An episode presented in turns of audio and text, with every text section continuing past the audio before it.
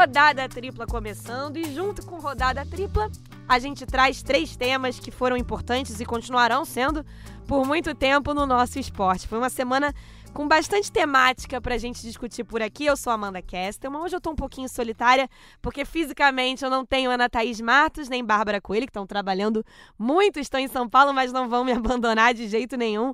Ana Thaís participa das discussões com a gente nos três temas, assim como gente muito especial. Vocês vão ver, nossos convidados hoje são incríveis, estão bem perto do que a gente vai discutir. Então, eles trazem informações e opiniões bem embasadas. E a gente vai abrir o rodada tripla com um assunto que passou já por outros episódios aqui, mas passou, como se fala, en passant. Foram pinceladas e hoje a gente vai aprofundar que eu acho que cabe muito. Nós achamos todas que cabe muito, que é a questão da personalidade do jogador. Eu acho que durante muito tempo a gente até pedia, né? Algumas pessoas até pediam, eu pedia. É, poxa, os jogadores estão cada vez mais engessados, está faltando um jogador é, como a gente tinha uns anos atrás, que vá, dê a cara, se posicione, assuma lideranças. E a gente viu alguns casos positivos recentemente, mas também negativos, que criou uma linha tênue entre o líder e o desrespeitoso, né? A liderança e o desrespeito. É, falar de coisa boa, é, todo mundo, as, as meninas até comentavam isso.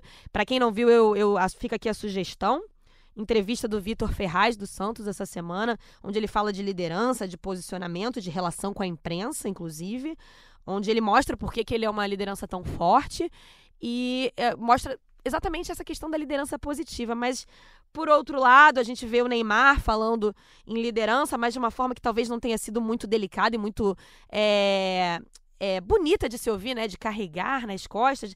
Não sei se o Neymar quis dizer o que pareceu, talvez ele tenha sido realmente mal interpretado. Vimos Paulo Henrique Ganso depois do episódio com Oswaldo Oliveira, onde ele ofende e é ofendido. É, cobrando de uma forma bastante agressiva, até. Não, não, não que ele agrediu o colega, mas é, dura e forte o João Pedro dentro de campo. Os jogadores do São Paulo, a gente sabe, sugeriram o Fernando Diniz, liderança do Daniel Alves, e foram, foi aceita a sugestão deles. Jogadores do Cruzeiro, que a gente acompanhou, discutimos aqui também, não gostavam do trabalho do Rogério, não gostavam do, do ambiente com o Rogério e ajudaram muito na saída do Rogério. E, como sabemos também, com propriedade, foram lá e sugeriram o nome de Abel Braga, que já trabalhou com algumas das lideranças do Cruzeiro e está lá. Outra sugestão aceita. Então fica aqui a, a, a, o debate que a gente vai começar é importante você ter liderança, mas até que ponto a gente está vendo a liderança superando hierarquias, superando respeito ao companheiro, ao treinador, ao colega, ao próximo.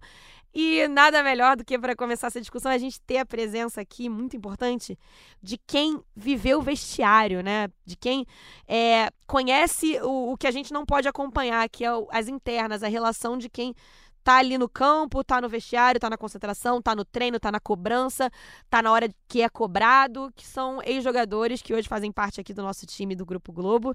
Então, com a palavra, nosso querido Grafite, nosso querido Paulo Nunes, que vestiram grandes camisas, estiveram em importantes vestiários e sabem da importância de um líder, mas conhecem também a responsabilidade do que o poder de uma liderança traz. Grandes poderes, né? Já diria o tio do Homem-Aranha, trazem grandes responsabilidades. Então vamos ouvir o Grafo e vamos ouvir o Paulo Nunes. Pessoal do Rodada Tripla, tudo bem? Grafite falando. Então, esses três exemplos que vocês me deram aí são exemplos bem diferentes de, de liderança. Eu vou começar pelo, pelo Neymar que é uma liderança que não é uma liderança negativa nem uma liderança positiva. A liderança do cara que faz a diferença. É o cara referência no aspecto técnico, é o cara que faz a diferença em tudo. É o, no momento é o maior jogador da, da nossa seleção, do nosso país, é o cara, é a maior representatividade que nós temos no mundo em termos de futebol hoje é o Neymar, né? Em atividade é o Neymar. Só que ele não ele não tem o desejo de ser o líder. Ele não, não, não, tem esse desejo. Ele quer jogar futebol, ele quer curtir o futebol, ele quer é, viver o futebol.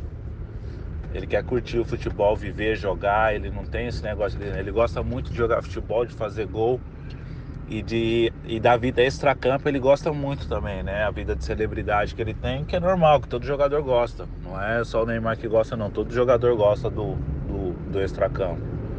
Muito difícil você falar o cara que não gosta de ser reconhecido, de ter é, regalias, mas e no caso do Vitor Ferraz agora não, Vitor Ferraz é, um, é uma liderança positiva, não só o Vitor Ferraz, eu vou citar exemplos do Ricardo Oliveira, Vitor Ferraz, quem mais? É, é, Léo Moura, Michael no, no, no, Grêmio, quem pode ser mais? É, outros clubes, agora não vem na cabeça outros jogadores, mas existe vários tipos de liderança positiva, assim como o Vitor Ferraz. O Vitor Ferraz é um cara que usa toda a bagagem, toda a história dele, toda a moral que ele tem dentro do futebol, né, o nome que ele tem em prol, em prol do grupo.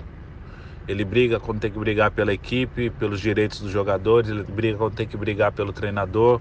Ele quer, ele tem uma identidade muito grande com o clube. Então esse tipo de liderança do Vitor Ferraz, que é a liderança assim que todo mundo quer, que todo treinador quer uma liderança dessa no, no, no, vestiário, um cara que seja o olho dele, que ajuda. Não, não, que seja, não que seja o cara que leva para o treinador as coisas que acontecem no vestiário, é o cara que sabe o que, o que falar para o treinador, o que tem que falar, o que não precisa falar para o treinador, o que precisa ser feito, o que precisa passar para o treinador sobre o que acontece, se algum jogador está com algum problema, não está rendendo bem.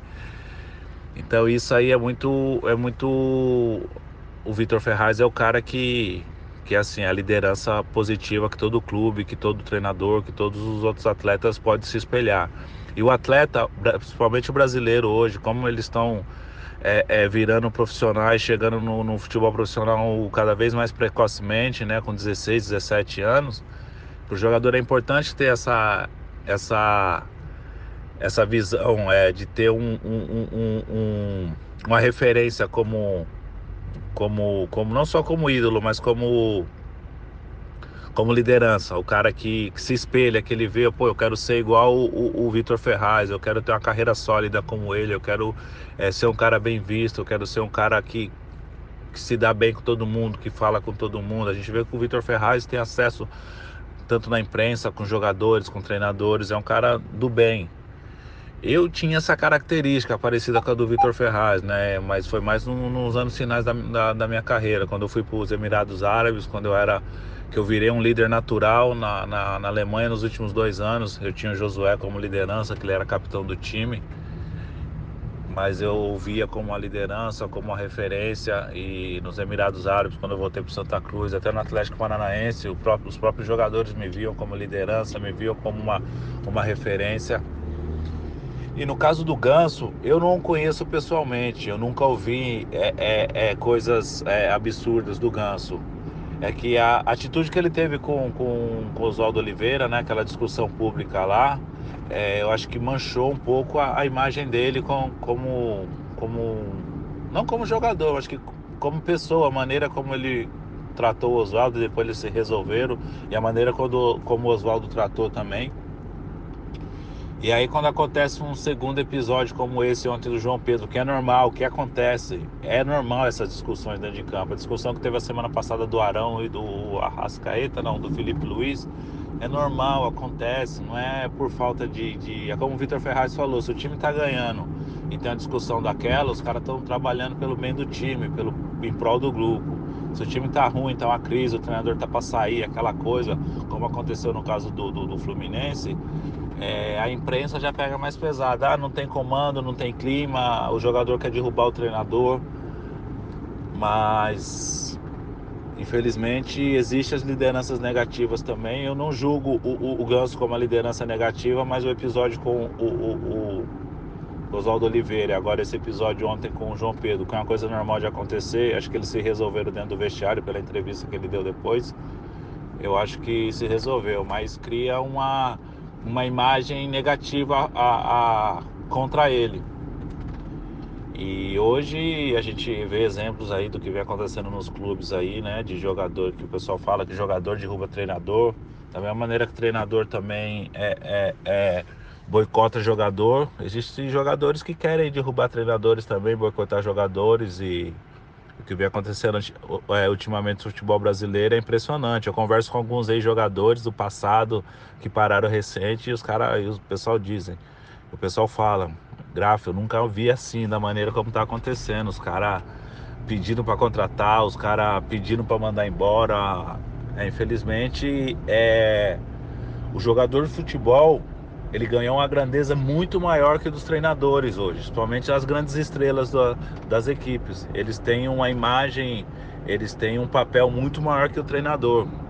Até pelo acesso direto a diretores, a presidentes de clubes também, a dirigentes também, isso facilita. Ou seja, os treinadores estão perdendo força no aspecto de comando, porque alguns jogadores que são experientes, que têm uma bagagem maior, que têm uma imagem maior que dos treinadores, às vezes não usa isso a favor do grupo, a favor do time.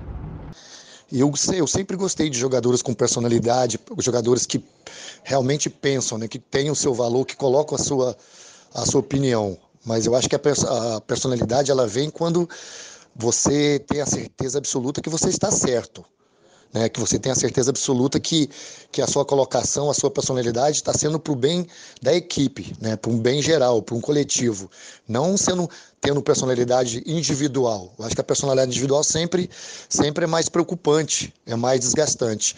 E a personalidade não quer dizer ser desrespeitoso. Eu acho que hierarquia é uma coisa que sempre deve ser tomada com muito cuidado. A personalidade é você discutir com a pessoa que é acima de você colocar o seu ponto de vista, mas ao mesmo tempo ter a capacidade de, de, de entender se você estiver errado. Então, a personalidade é diferente de você ser desrespeitoso. Personalidade é importante no meio do futebol, mas de respeitar, isso não cabe nunca em nenhum momento. É isso, acho que eu concordo muito com, com o que o Grafite falou. É, e acho que vai muito, muito de encontro corretamente com a frase do Homem-Aranha, né? Citada aqui, que você tem que saber a responsabilidade que você tem a partir do momento que você vira um líder, que você assume uma liderança. E a liderança tem muita coisa boa, que, que você assume um papel muito positivo, mas também tem que lidar com a parte ruim de você ser um líder e você tem que se comportar é, dentro e fora de campo com o tamanho da responsabilidade que você está assumindo. Eu acho que é isso que talvez aqui no Brasil não, não esteja ainda tão alinhado, né? E para somar com a gente, que eu acho que é, é, muito legal a gente a gente falar disso, porque a Ana é, é, um assunto que você gosta muito de discutir, né, Aninha? Você traz muito essa questão de liderança há muito tempo para as discussões e essa semana deu o que falar. Então, vamos ouvir Ana Thaís Matos, minha querida amiga. Oi, gente, estou me sentindo muito ausente nos últimos tempos, mas o programa está sendo, o nosso podcast, na verdade, muito bem comandado e vai ser muito bem comandado, na verdade, por nossa querida companheira Amanda, que segura a bronca, a nossa camisa 5 nessa formação. Bom, vamos lá, para a gente começar a falar um pouco sobre a questão da personalidade dos jogadores, né? A gente já ouviu aí um pouquinho do grafite do Paulo Nunes, vou também aquecer um pouquinho aí o debate, porque eu sou uma das pessoas, né? Fui uma das pessoas que, de certa forma, aí, é, vi um pouquinho do tom acima do ganso, Aí você pode questionar se eu estou certo ou não, mas acho que é interessante a gente observar um pouco de fora como o impacto da imagem é, do Ganso cobrando o João Pedro, do Ganso jogando ali o torcedor junto com o Oswaldo de Oliveira, é, também tem um impacto sobre a imagem do jogador. Claro que ele tem uma comunicação direta com o torcedor. Então, quando o Ganso é, joga o Oswaldo de Oliveira contra o torcedor, ele sabe que já é um técnico que está com o filme queimado. E como ele tem uma comunicação direta com o torcedor, a imagem fala por si. É, então, assim, o torcedor também tem que ter um pouquinho desse dessa sensibilidade de entender esse momento também do, do, do jogador. É, quando eu levantei essa pauta, eu fiquei pensando muito é, sobre o que é liderança e o que é falta de respeito. É, eu vou citar alguns exemplos assim de liderança dentro de campo. O jogador vai lá, coloca a bola embaixo, embaixo da, do braço e faz acontecer e carrega o time, tira o time da zona de rebaixamento, faz o time brigar pelo título. Agora, quando fica só na narrativa, na palavra, eu acho que passa um pouco da questão de liderança. Eu não sei como é observado essa liderança é, o tempo inteiro, sabe? Eu acho que existe um certo desgaste. Mas porque o Ganso não está jogando o melhor futebol do mundo. Eu fiz os dois últimos jogos, né? É, o jogo contra o Botafogo Botafogo, principalmente, ele quase não tocou na bola. Então, assim, às vezes eu acho que a gente tem que tomar um pouquinho de cuidado para entender se, qual é esse papel, esse, o fato como ele está exercendo a liderança no caso específico do Ganso. A gente já falou sobre outros casos, recentemente do Cruzeiro, né, os jogadores que demitiram o Rogério, escolheram o Abel para treinar o time, a ótima entrevista do Vitor Ferraz falando da relação da imprensa com o clube de futebol, como a gente observa, né, é, trabalho de treinador, às vezes a gente requenta a notícia. Então, acho que existe uma questão de liderança. O Vitor Ferraz, sim. Ele é um jogador que tem uma carreira consolidada no Santos, ele é um jogador que tem a palavra, capitão do time. Eu vejo nele, de fato, um líder. Pela, pela trajetória dele com a camisa do Santos. Então, acho que vale a gente observar, a partir do ponto de vista do torcedor, lembrando que a gente não tem é, a a carta para falar pelo torcedor, né, a autorização para falar pelo torcedor, mas é interessante entender como o jogador encurta é, o caminho quando ele quer. É, como ele usa situações ali ao seu redor para se comunicar direto com o torcedor. E eu acho que vai um pouquinho nesse caminho quando tem o dedo na cara, quando tem o xingamento. Recentemente teve o caso do William Arão, acho que com o Felipe Luiz. Eu acho que não teve um programa da TV brasileira que não tenha falado em algum momento que o Felipe Luiz está passando um pouquinho do ponto. Eu, pelo menos, eu não me recordo. Todos que eu participei, a gente citou isso. É, seleção, participei, falamos isso. Segue o jogo na TV Globo, troca de passes. Então, eu acho que a gente tem que entender um pouco qual é esse contexto. É, o próprio Daniel Alves, quando deu algumas declarações é, na seleção, no próprio São Paulo, né, quando teve essa escolha do Fernando Diniz. Então, acho que a personalidade é importante. A gente sempre cobrou isso dos jogadores, mas eu acho que tem que ter um filtro para a gente entender de fato o que é a cobrança, o que é a liderança e o que é, é mais um, uma forma de, de jogar a seu favor ali, né? Um pouco de desrespeito às vezes. É isso. Então acho que a gente passou bem legal por esse assunto. A gente trouxe gente com muito, muito conhecimento, muita opinião e, a gente gosta também de ouvir a opinião de você que está escutando a gente, como eu sempre falo, sempre no amor. Pode ir lá na rede social dizer o que você achou, porque eu acho que é, uma, é um assunto, sabe, gente, que, que divide até a galera que, que tá do outro lado da telinha quando escuta as discussões. Eu conversava com amigos meus, com colegas, com parentes, eu acho que é uma discussão que muita gente discorda mesmo do outro. Eu vi gente super elogiando que o Neymar é isso aí mesmo. O Neymar é o cara do time, ele é o principal jogador do futebol brasileiro dos últimos 10 anos. Ele realmente carrega nas coisas. A gente realmente pistola com o Neymar. Ah, cara, fala sério, vai se comparar com o Messi. Olha tudo que o Messi já ganhou. O Messi no Barcelona é, é, o principal jogador, talvez, da história recente do Barcelona. Como ele se, se compara a isso? Então, acho que é sempre legal a gente poder discutir no amor. E agora, a gente vai para o segundo tema da nossa rodada tripla. A nossa rodada vai sair de campo e vai entrar no mundo da ginástica artística. A gente está vivendo uma semana, duas semanas muito legais, que é a semana do Mundial de Ginástica, um mundial muito importante porque é o Mundial que classifica as equipes para os Jogos Olímpicos do ano que vem em Tóquio. E é, eu, pelo menos, me deparei surpreendida com a notícia de que o nosso time feminino, depois de quatro Olimpíadas consecutivas, não conseguiu a vaga. As nossas meninas estão fora da disputa por equipes. Conseguimos uma vaga individual, né, com a Flávia Saraiva, no individual geral. Lembrando que essa vaga que a Flávia ganhou é uma vaga do Brasil, né? Não é nominal da Flávia. O Brasil pode levar outra, outra atleta e ainda vão ser disputadas outras vagas individuais até Tóquio, mas a equipe tá out, não classificou é, nesse Mundial. E é muito ruim, né? Porque a ginástica artística do Brasil tinha uma geração que a gente esperava que chegava, chegaria em Tóquio muito forte. Uma geração que começou com atletas como a Flavinha e a Rebeca, que está lesionada, como grande esperança não só para Rio 2016, que elas estavam começando, mas chegarem mais prontas agora, agora em Tóquio. E para somar nessa rodada com a gente, ninguém menos que a campeã mundial, a atleta que deu nome a um salto dos Santos, Daiane dos Santos, que já classificou a seleção para a Olimpíada em outras ocasiões e acompanhou de perto, comentou esse mundial, está comentando esse mundial pelo Sport TV. Dai, assim como eu, que gosto muito de ginástica, você também foi surpreendida? É, foi uma surpresa o Brasil não se classificar para essa Olimpíada com as meninas? Não, não era esperado que as meninas não se classificassem, né, por equipes. Uh, claro que sempre há uma possibilidade a partir do momento que há uma competição, né? Todas as 24 equipes estavam buscando esse resultado das nove vagas que estavam em aberto, né? Porque Estados Unidos, China e Rússia já estavam classificadas, que classificaram ano passado.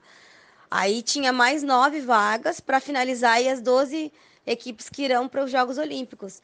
Foi uma surpresa, né? Uma surpresa ruim para gente, difícil, mas acontece, né? Acho que era difícil de acontecer, mas infelizmente aconteceu. E Dai, aproveitando a, é, o gancho também, as lesões. As lesões, obviamente, contribuíram para o Brasil não conseguir essa vaga, para o Brasil falhar nesse quesito, né, da seleção feminina classificar por equipes no Mundial. Mas também falhou, houve uma falha de planejamento no sentido que prepararam essas meninas para esse ciclo, mas não prepararam para o imponderável, que são as lesões. Então não, não havia, na hora que precisou, uma gama de meninas capazes de, de, de substituir Rebeca, Jade, a altura. Se preparou muito no limite? É isso que você acha, Dai? Acho que ter lesões sempre acaba influenciando, né? Ainda mais porque a gente tinha um grupo pequeno preparado para realmente ir para essa competição. A gente teve a perda da Rebeca, que foi a nossa maior, que é a nossa nota mais forte, né? Antes ali dos Jogos Pan-Americanos. A gente teve a Carol também, que a gente perdeu um pouquinho antes da competição, e a perda da Jade, né? Que acabou sofrendo aí uma lesão, rompeu o LCA, né? De ligamento uh, teve uma lesão de, de ligamento anterior, mas uh, são questões que acabam acontecendo, né? Infelizmente, só está suscetível a ter lesão quem treina e quem compete.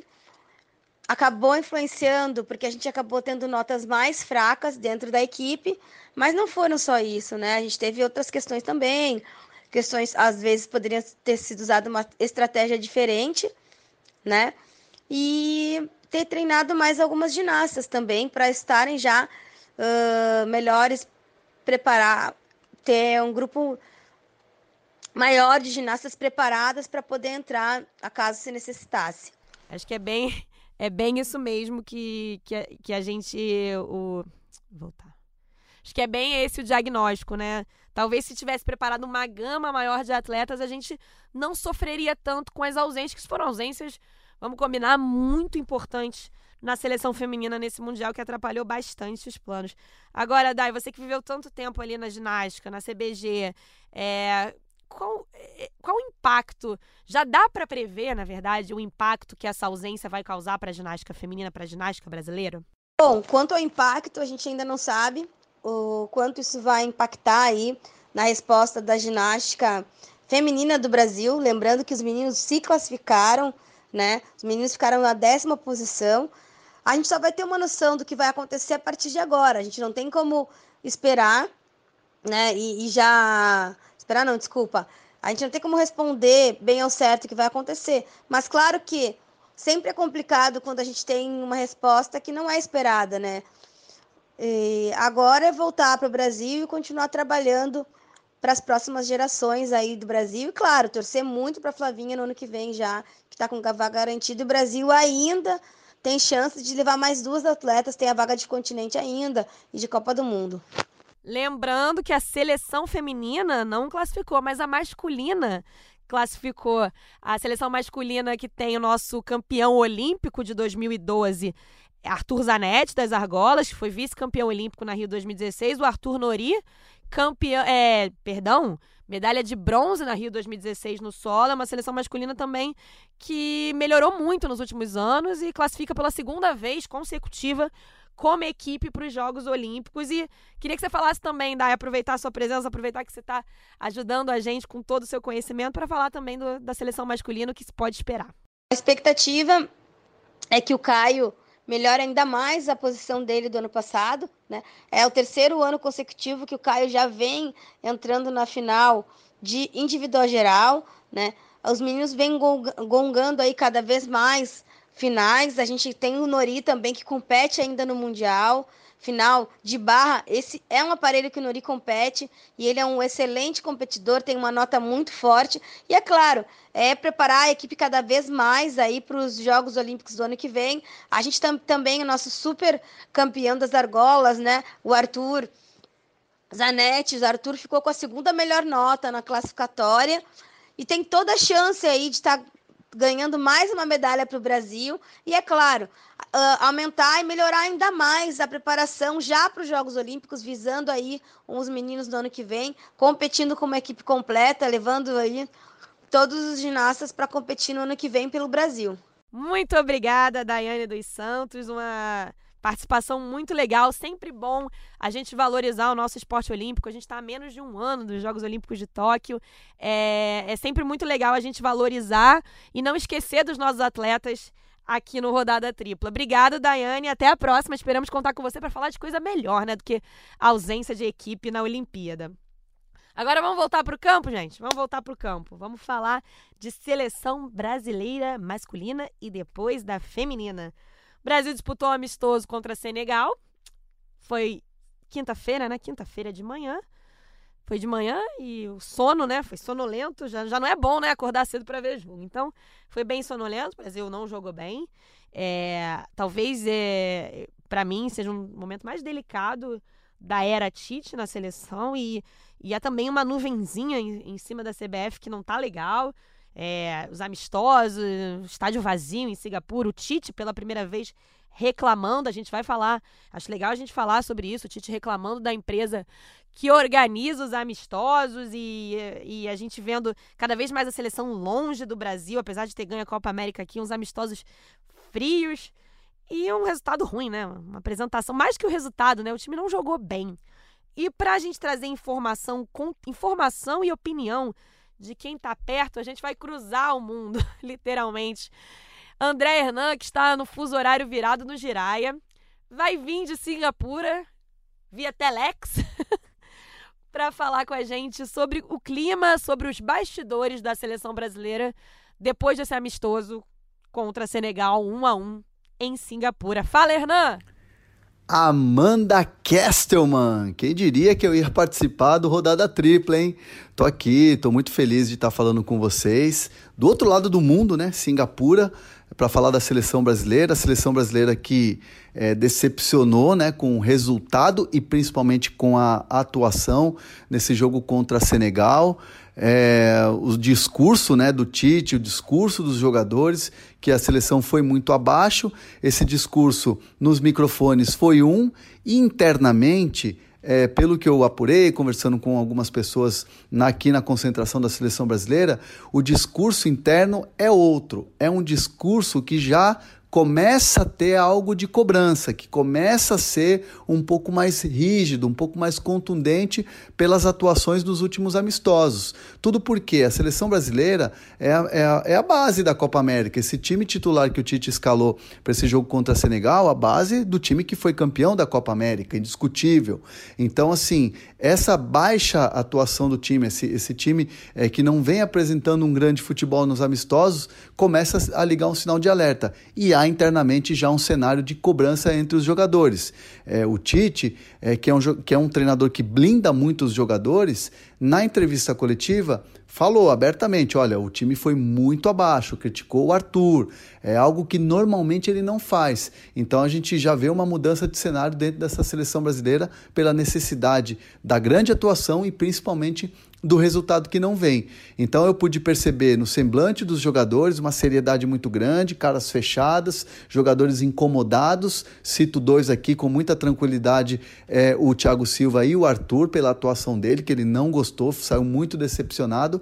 Então, assim, a seleção é, para o próximo jogo contra a Nigéria já se vê na obrigação de ter uma atuação e principalmente o resultado, numa condição que não é muito favorável. É, eu estou falando de, de, de, estádio, do Estádio Nacional aqui de Singapura. O gramado é muito ruim, é muito quente, é, não é a condição ideal para um, um nível de, de seleção brasileira, para o nível desses jogadores, e principalmente é, o clamor do torcedor, né, o clamor da população aqui de Singapura.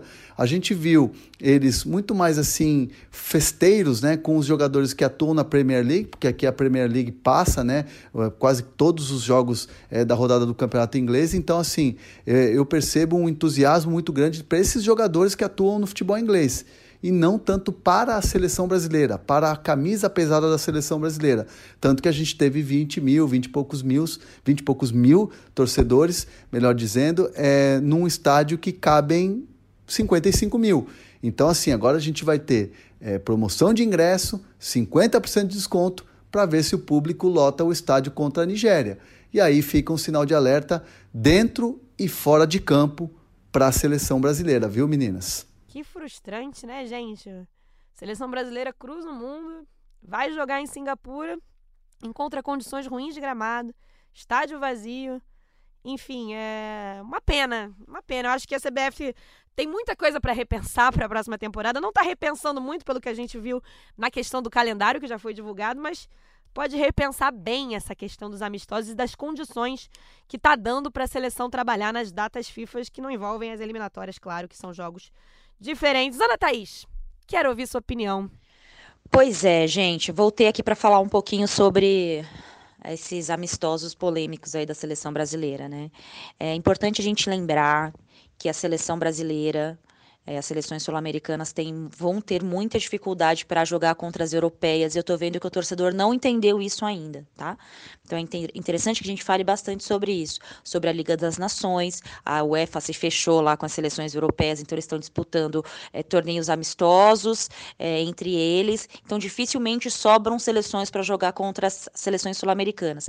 Então a gente vai lembrar, ah, mas a Argentina jogou recentemente com a Alemanha. A Alemanha não quis jogar contra o Brasil, porque tem também uma questão de FIFA, é, derrotas podem abalar ali a colocação é, dentro do ranking da FIFA. Então a Alemanha escolheu não jogar contra o Brasil.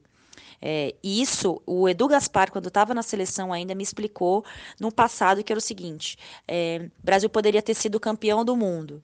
Esse amistoso contra a Argentina, a Alemanha e Argentina, já estava definido antes da Copa. Então, por exemplo, a Alemanha pensou: ah, vai que o Brasil ganha a Copa e aí a gente já volta da Copa do Mundo e já joga contra a seleção campeã. Tem alguma coisa pa parecida com isso. Então é interessante é, a gente entender que o momento é muito difícil e o ano que vem vai ser pior. A tendência é que o Brasil chegue até a Copa do Mundo com pouquíssimos amistosos contra europeus. Acho que não vai chegar a 10. É interessante a gente pontuar isso.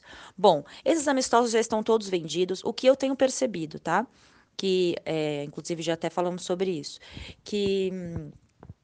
Existe um desgaste da CBF, não sei se proposital, em expor a PIT, que é essa empresa de eventos que negocia os amistosos da seleção e tem contrato até 2021, 2022. É, então eu percebi que a, a seleção tem, a CBF tem tentado mostrar que, ó, é, a gente chegou aqui, tava os contratos desse jeito e agora a gente está vendo que dá para fazer, mas eu ainda acho que o Brasil tem sido surpreendido. Eu perguntei isso na CBF para o Juninho Pernambucano, perdão, para o Juninho Paulista, é, que entra no lugar do Edu Gaspar, se os amistosos de Los Angeles contra o Peru, né, aquele gramado bizarro, dividido com as marcações de futebol americano, se o Brasil foi surpreendido. E ele disse que não, que eles tinham feito uma visita antes, que ia ser num outro estádio, mas pela questão do público eles resolveram mudar para aquele. Eles não, né? A, a, a empresa. Mas o Tite declarou guerra, né? Falou que o gramado era ruim. Só que eu achei que foi meio que engenheiro de, de obra pronta. Porque o Brasil sabia que ia jogar lá segundo a CBF. Então eu acho que a gente tem que entender o momento. Acho que o Brasil deu uma relaxada dentro de campo depois da conquista da Copa América. Só que com essa relaxada, os testes que o Tite tem feito têm me esgotado um pouco. Tirar o Gabriel, o Gabigol. Vai, vamos citar outros jogadores aqui do futebol brasileiro. Rodrigo Caio, por exemplo mas vai levar lá para Singapura para fazer um jogo só, sendo que o jogo é super difícil contra Senegal, sabe? Enfim. Acho que a gente vai voltar a falar do que a gente já falou sobre o que tem sido os testes do Tite, que para mim não tem teste nenhum. É sempre o mesmo time jogando da mesma forma, com as mesmas dificuldades. Mas, enfim. Bom, é isso, galera. É isso, né? A gente segue esperando testes melhores, a gente segue esperando que a CBF faça uma autorreflexão, né? A gente já conversou tanto sobre isso, sobre calendário, sobre os amistosos, eh, enfim. E eu quero chamar também direto, de novo, de Singapura. A gente está muito internacional essa semana. Meu amigo Rafael Zarco, que é o repórter do, do Globoesporte.com, que cobre a seleção brasileira, conhece os bastidores pra caramba da seleção brasileira. E uh, eu acho que o, o Zarco pode somar também muito como o Hernan somou sobre os bastidores. É, é um momento muito delicado, né, Zarco, pro, pro Tite. É, a gente vai falar um pouco mais de, de campo e bola agora, né? A gente acha que a gente passou legal por essa questão dos amistosos, da, do campo, do, da organização, do nível. Mas você vê um desgaste maior desde a última convocação? Você vê a seleção é, do Tite, a comissão, desgastados nesse momento, principalmente depois do resultado e da última convocação? Meu querido Zarco. Oi, Amanda, Ana, Bárbara, todo mundo ligado no Rodada Tripla. Estou aqui falando direto de Singapura, um calor danado por aqui, um fuso horário também que está matando a nossa cabeça, né, com 11 horas a mais aí de vocês, é, acompanhando esses amistosos da seleção. O primeiro foi bem mais ou menos, né, para ficar aí num eufemismo. Foi ruim o jogo. É, eu achei até que o Brasil começou bem, com boas jogadas ali, entendimento entre Coutinho, principalmente Jesus e, e Firmino, Dani Alves também chegando bem no ataque. É, e foi assim que saiu aquele primeiro gol, né? Depois o Brasil, quando, quando parecia que estava tomando conta do jogo e quase fez o segundo, tomou aquele gol no contra-ataque do Mané, para cima do Daniel e do Marquinhos. E Senegal tomou conta do jogo com muita força física e eu senti muito falta do, de uma reação de, do Brasil. E eu não falo só de futebol, de técnica, eu, eu senti falta do que o Brasil é, consegue fazer e fez no início do jogo, né? Que é marcar forte, retomar a bola lá no campo de ataque. Eu acho que isso fez muita diferença para Senegal começar a ganhar as disputas, começar a ganhar campo. E o Brasil se encolhendo e ficando mal na partida, né? Poderia ter perdido até o jogo. No segundo tempo deu uma resposta um pouquinho melhor com as mudanças, mas ainda assim eu acho que o, o, o novo sistema ainda vai precisar um pouquinho mais de mudança, né? De ajustes, né? Como o Gabriel Jesus até falou na zona mista, porque eu senti falta do Neymar, é, que eu estou achando um pouco no popular, um pouco roda presa, ele perdendo jogadas na velocidade, perdendo jogadas sem, sem lutar pela bola. Não sei se é alguma questão física. Claro que ele não estava não tá com uma sequência muito grande, mas senti falta desse Neymar um pouco mais abusado assim ontem e até provocando uma quizumba vez ou outra, que faz um pouco dele um cara mais aguerrido, né? E, e eu senti falta dele pela ponta esquerda ali, tentando drible, arrancada. E, e, o Tite vai ter que resolver isso porque o Neymar é muito fundamental para qualquer sistema de jogo da seleção, né?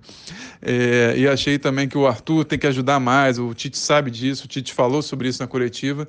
Tem que ajudar mais nesse, nesse ataque porque estavam atacando cinco jogadores só: o Daniel, Coutinho, Firmino, Neymar e o Gabriel Jesus. Né? Então faltava mais gente porque um time fechado você não consegue furar se não tiver muita combinação, se não tiver muita chegada, muita variação de jogadas, né?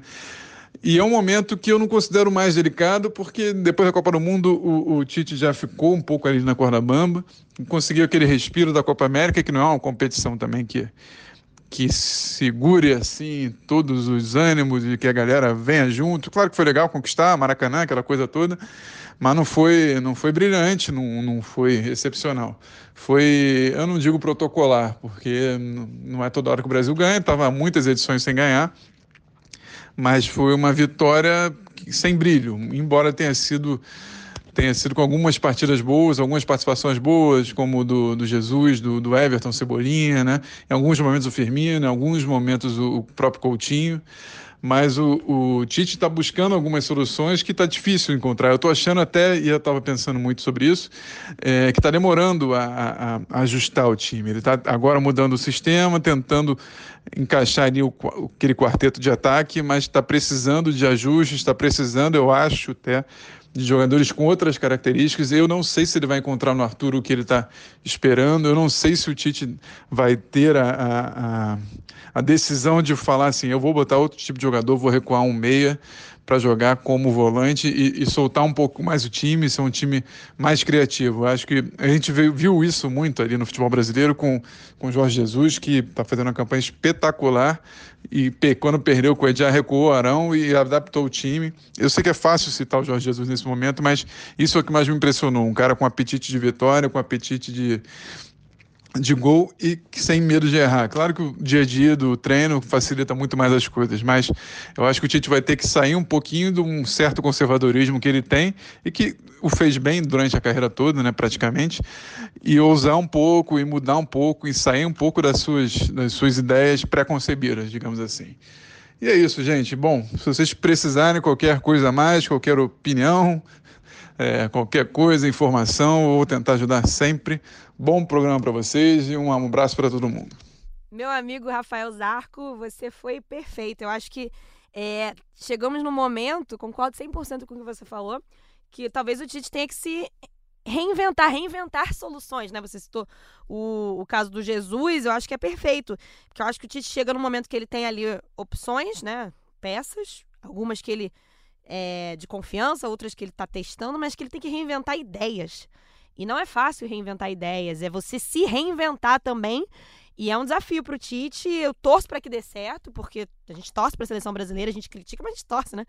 Para a seleção brasileira, mas não é tão simples. E quem tem conseguido, gente, se reinventar e de uma forma bem interessante que é, o Zaco citou Jorge Jesus, a gente cita Jorge Sampaoli e vamos citar agora outra estrangeira, um, um treinador estrangeira que está é, conseguindo fazer a nossa seleção se reinventar, a nossa seleção feminina. Com Pia Sunhead foi jogar data FIFA, também teve data FIFA para a seleção feminina e agora são quatro jogos de vencibilidade com a técnica sueca. Desde 2017 que a seleção não engatava é, uma vitória de duas, de é, duas vitórias seguidas sobre seleções europeias. A gente ganhou, inclusive, a seleção brasileira ganhou da Inglaterra, semifinalista da, da Copa do Mundo, que tinha em campo Lucy Bronze, eleita entre as três melhores do mundo esse ano. E o Brasil foi lá e ganhou com gols da Debinha. E eu quero ouvir ninguém menos que. Ninguém menos. Olha lá, como é que eu tô? Eu quero ouvir minha amiga Ana Thaís Matos, que comentou os jogos, acompanhou bem de perto o começo do trabalho da Pia, esteve, acompanhou é, comentou todos os jogos da Pia. Aninha, empolgou? Estamos felizes com, com o que vimos nesse começo de trabalho? É, dá, um, dá um gás, assim, ver uma coisa diferente sendo feita e funcionando?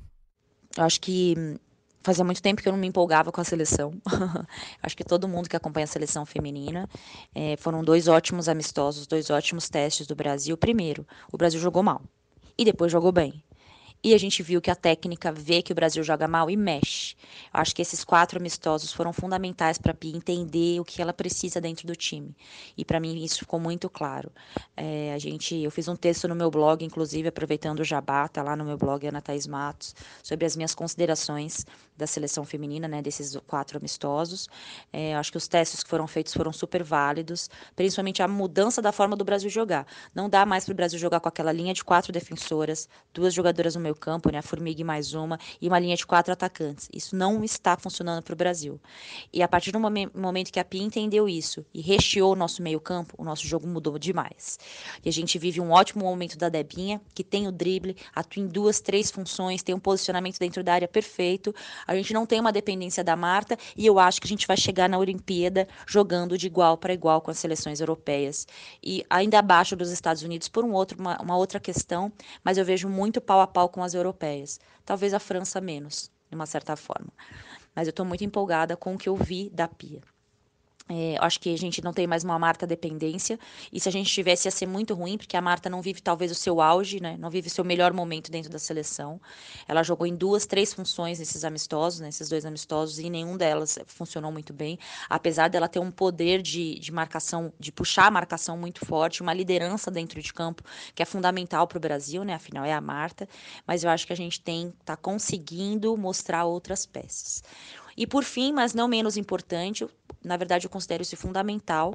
Eu acho que passa muito pelo futuro da seleção brasileira, a preparação física. Isso não é uma crítica à preparação física da seleção brasileira, muito pelo contrário. É, mas eu acho que as jogadoras vão ter que incorporar isso para o ciclo olímpico. Ter um pouquinho mais de cuidado. Não estou falando que não tem cuidado, tá? Estou falando para melhorar. Eu acho que a preparação física vai ser fundamental para o Brasil, porque tecnicamente a gente vai chegar muito bem, mas fisicamente a gente tem que chegar melhor que elas. E todas as jogadoras do Brasil, a maioria, é, joga em times de alta performance, né, de alto rendimento, com estrutura. Então, eu acho que elas precisam fazer essa lição de casa um pouquinho melhor, para quando chegar na seleção brasileira, Fabinho e a parte da preparação física, é, trabalhar com manutenção de lesão, com trabalho de força e deixar todas mais ou menos no mesmo nível físico, mas não ficar acelerando para umas, desacelerando para outras, para todas chegarem mais ou menos no mesmo ritmo e com isso o trabalho não ser tão diferente, porque senão, durante as competições, elas vão entrar num bom nível físico com a competição em andamento. E isso é muito prejudicial, porque até aí já passaram dois, três jogos, enfim. Eu acho que é um ponto para se pensar aí no futuro da seleção feminina. Mas eu estou no modo empolgou com a Pia e eu acho que todo mundo tem motivo para isso. Beleza, galera? Valeu! Então a gente tá no mesmo, a gente tá na mesma página, como dizem, né? A gente tá empolgada junto e, e, e eu achei tão. Acho que a gente conversava até com, com, você que eu falava isso essa semana.